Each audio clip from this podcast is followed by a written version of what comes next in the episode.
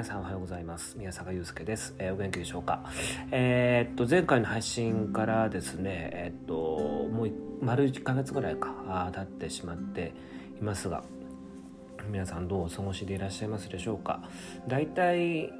こういう配信なんですけどどういうペースかはあんまり決めてなくてですね自分がこう話したいこととか思うテーマができた時にあるいは表現したいことができた時にあの気ままにというかですねあの気まぐれにやってるんですけれど大体1ヶ月に1回ぐらいの、えー、感じでねあの何か表現してみたいなということが出てきてる感じもあるので大体1ヶ月に1回ぐらいのねこのぐらいのペースでやれたらいいなというふうに思いますしまあそれをあの聞いてくれたらすごく嬉しいなというふうに思っています。で、えー、もう5月になりましたけれども、えー、もうねあのこの騒ぎというかウイルス騒ぎが起きてからもう1年です。本当に非日常でね、えー、非日常の日々だったんですだと思ってたんですけれどもそれがもう普通に日常になってますもんね、えー、ある意味ではまだ何も変わってないというかあむしろシビアになってきているというような、えー、ことでもありますけれどもですね、えー、日々あのどう生きるのかが各々に問われています相変わらずそういう状況になっていますですからこの時をねえっ、ー、と自分が進化していく上では避けて通れないフェーズだと思いながら、まあ、やっていくしかないんでしょうね。えー、前回はあのー、えーと、テーマとして、えーと、対等であることについてということでお話をさせて、えー、いただきました、えー、意外といろいろな方に聞いていただいたみたいでねすごい若い、え、友人からあも連絡があったりとかあるいは同年代あるいは飲食やってる方からあその共感の声をいただいたりというようなことでねすごくやってよかったなというふうに思ったのが前回の配信のテーマでした。えーと、こういうすごくこう個人的なねごく私的な配信なんですけれど、えっ、と、誰かにもちろん届けというふうに思ってもちろんやってはいます。で、そういう部分においては、結構勇気がいることなんですよね。自分が思っていることを表現することって。簡単そうに見えて実はすごく難しくそして勇気がいることだというふうに思っていますそういう気持ちを込めて前回もね、えー、配信をしたんですが思いのほかそういうこう自分の勇気みたいなものがね、えー、伝わったというか人の気持ちに届いてくれたことがすごく良かったなというふうに思っていて、えー、やってよかったなというふうに思いま思いました思いましたなので今回も、え勇気を持っていろいろなことを配信していきたいなというふうに思っています。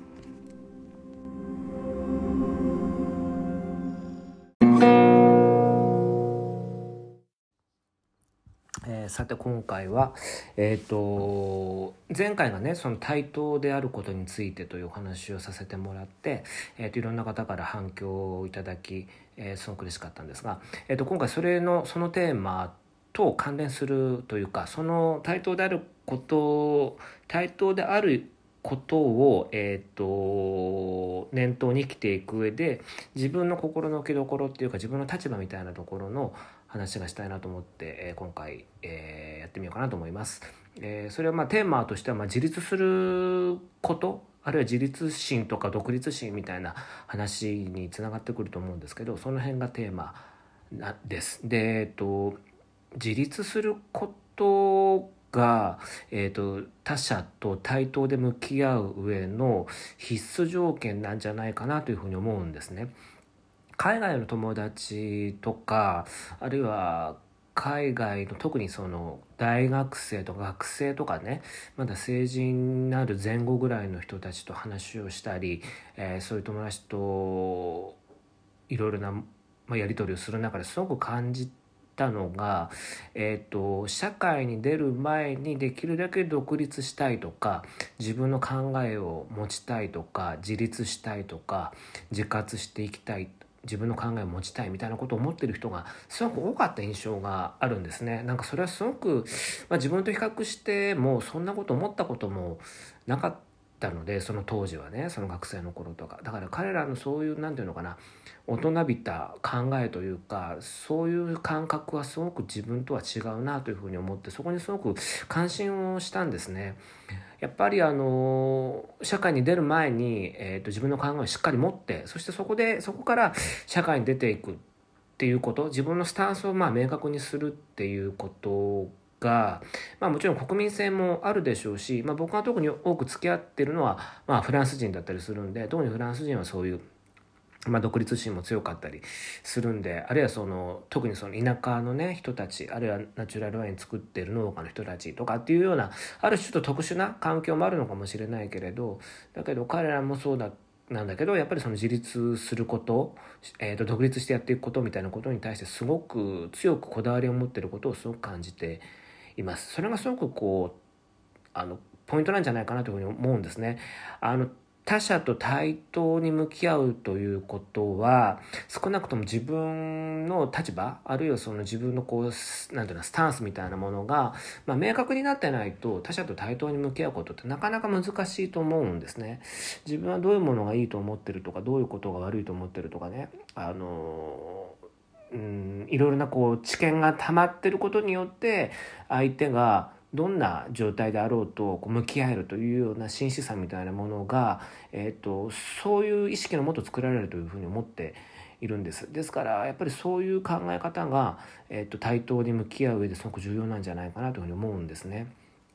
でやっぱり自分でこう責任を、まあ、自立することっていうのは、まあ、多分引き換えにね自分で責任を取っていくこととつながっていくとは思うんですけれどまあ自分で責任を取っていくことっていうことはまあどんな小さな一歩でも何かをやること責任を取っていくことをやらないことにはその責任感みたいなものは醸成されないはずなのでどんなことでもまあ自分で何かこう責任取れるみたいなことを少しずつ挑戦していくことを意識的にやってていくことが、えーと、自立していく上でもすごく重要なプロセスになるんじゃないのかなと思うんですね。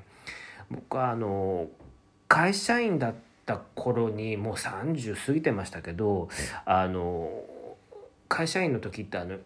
他者とね他の人とメールをする時になんか僕それもすごく疑問があったけれどあの責任回避の意味もあるんでしょうけど上司とかあるいはちょっと目上の方とかをそのメールの宛先に含めてね相手とやり取りすることが結構あったんです。まあ、僕ももちろんそれ自体、まあ、まあ、しょうがないとか会社員だからそういうこともやんなきゃいけないしリスクヘッジのためにね、まあ、やるということはまあ理解してやってたんですけど根底ではすごく疑問があったというか1対1の大人のやり取りぐらいやらせてくれよと思いながらもうやってたんですけど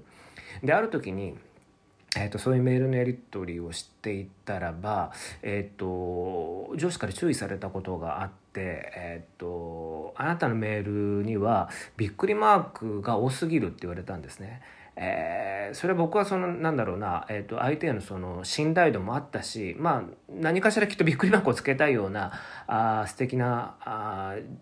状態というか何かこう伝えたいことがあったんだと思うんですけれど僕それを注意された時に何とも言えない気持ちっていうかもう学校じゃないのにここまで注意されるのかよと思ってすごくこうやれやれという気持ちになったっていうかうんまあもともとさっき言ったようなその疑問も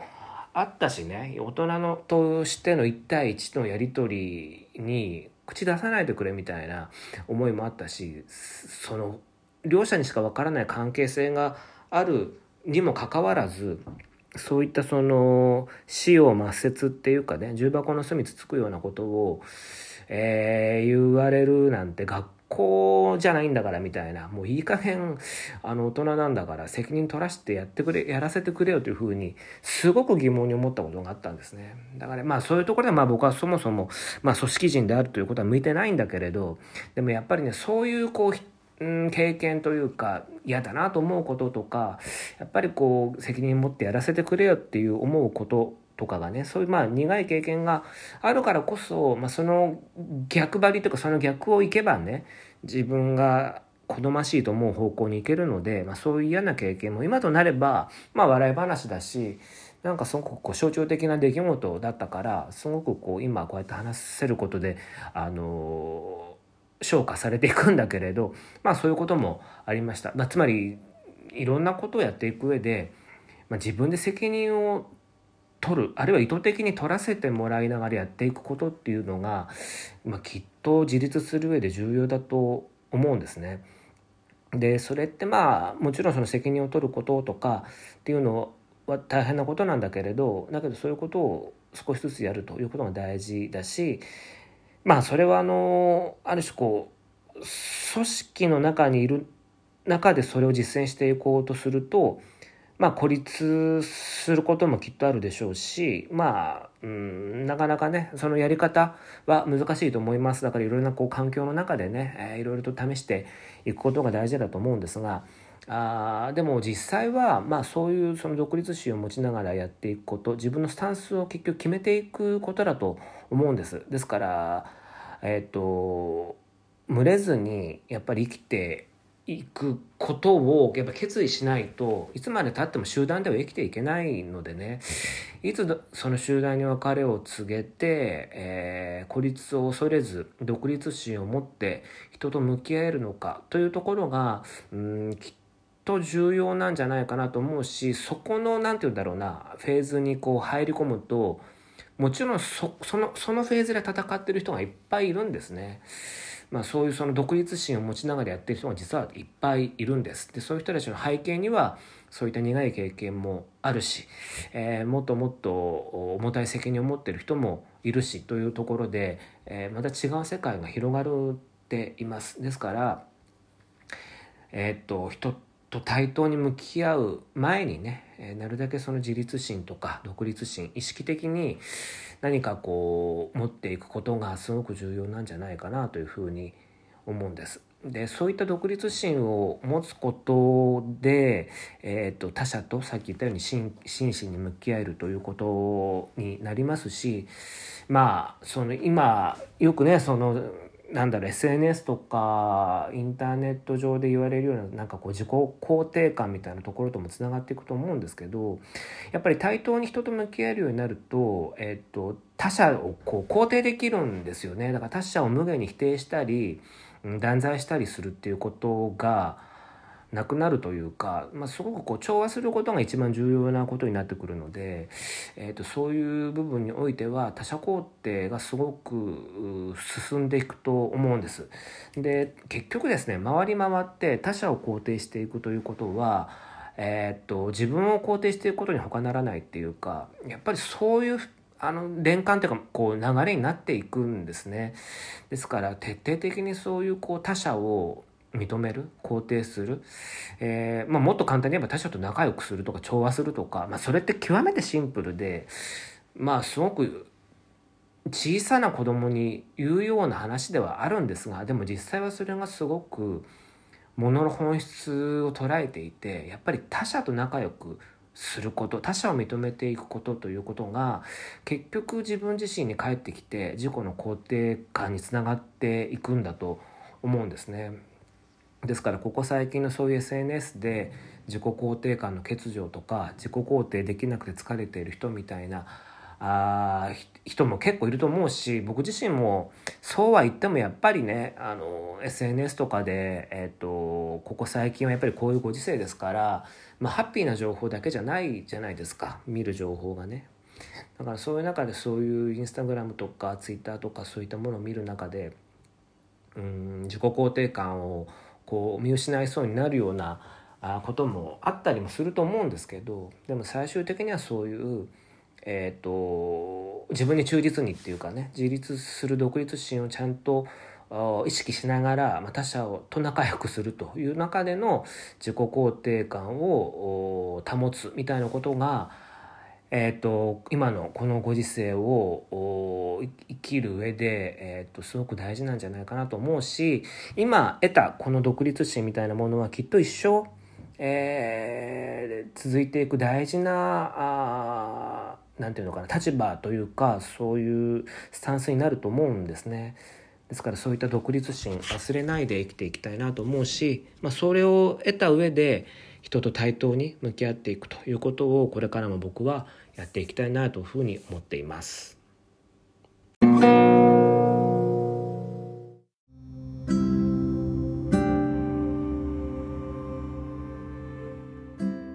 ー、ということで今回は、えーと、自立とか独立するということをテーマにお話をさせていただきました。いかがだったでしょうか？なんかちょっと自分の中でも結構ガーッと話してしまって、えー、と少し長くなってしまったんですが、えー、とまた何かね思うことというかあ感想とかね何かこう思ったことがあったら教えていただけるとすごく嬉しいです。えー、といつもそういったことが何よりの励みになります。いつもありがとうございます。えー、それではまた、えー、と次回の配信でお会いしましょう。えー、ごきげんよう。さよなら。